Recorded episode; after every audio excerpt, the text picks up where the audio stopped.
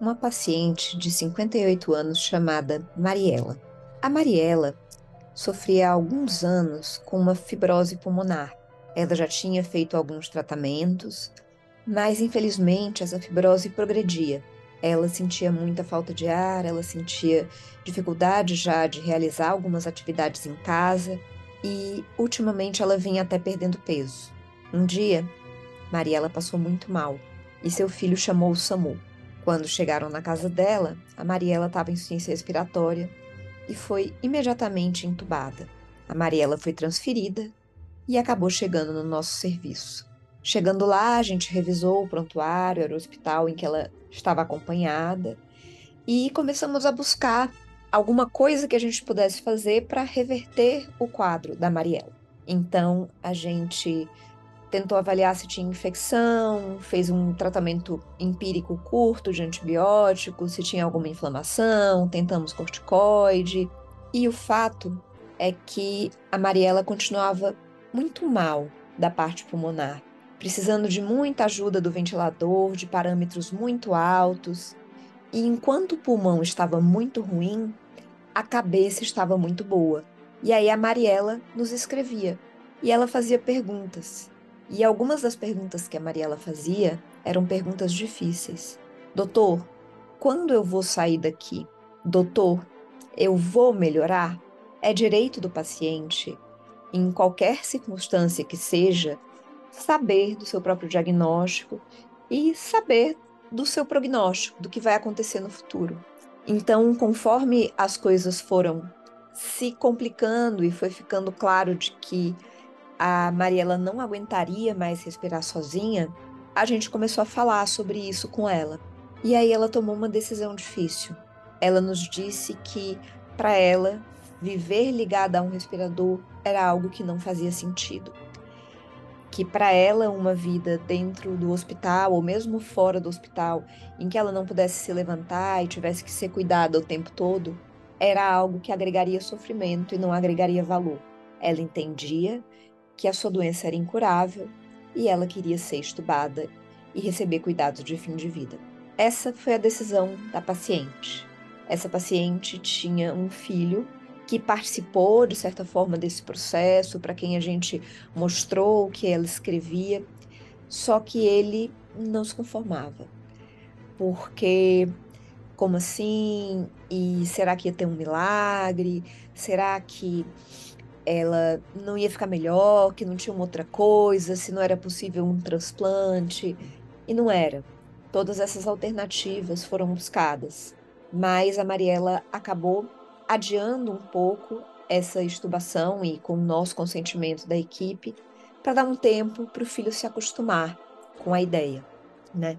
Então a gente acionou a psicologia, a psicologia conversou com o filho da Mariela, que a gente pode chamar de Júnior, e é, não muito pouco tempo depois, ele percebeu que realmente o maior ato de amor que ele faria à mãe seria estar do lado dela no momento em que ela consumasse a sua escolha. E ele decidiu assim. Então, a gente conversou com a equipe e optamos por submeter Mariela a uma estubação paliativa. Aí a gente entra numa questão técnica. Porque uma intubação paliativa num paciente intubado, por exemplo, por rebaixamento, que eu já falei para vocês que é uma indicação idiota de, de intubação, né? Isolada não é indicação, tem que estar tá dentro de um contexto. Idiota. Não, não é idiota, gente. Eu não, não posso falar assim, né? Paliativista não pode ficar usando termos que não, não são. Mas eu não vou cortar, não, porque a gente fala bobagem e é isso mesmo. É uma indicação é, não baseada em evidência, né? Então, se a pessoa só tá lá porque ela está sonolenta, você vai tirar o tubo e ela vai ficar sonolenta. No geral, não tem grandes problemas. Mas a situação da Mariela era mais complicada, porque ela tinha uma doença respiratória grave e ela precisava de altos parâmetros no respirador para ficar confortável. Então, a estubação paliativa, o objetivo dela é trazer conforto e não desconforto. Então a gente optou por fazer uma coisa, uma espécie de desmame, entre aspas, com ajuste de sedação paliativa. O que foi que a gente fez? A gente começou a fazer opioide para falta de ar e algumas doses de sedativo para que a Mariela pudesse tolerar a redução dos parâmetros do respirador. Até um ponto em que fosse o ponto que, numa situação, entre aspas, de uma estubação clínica, a gente poderia estubá-la. Então, a gente foi estulando, a gente foi fazendo morfina, a gente foi fazendo alguns bolos de, é, de sedativo e ela tolerou essa baixa dos parâmetros e ela foi estubada.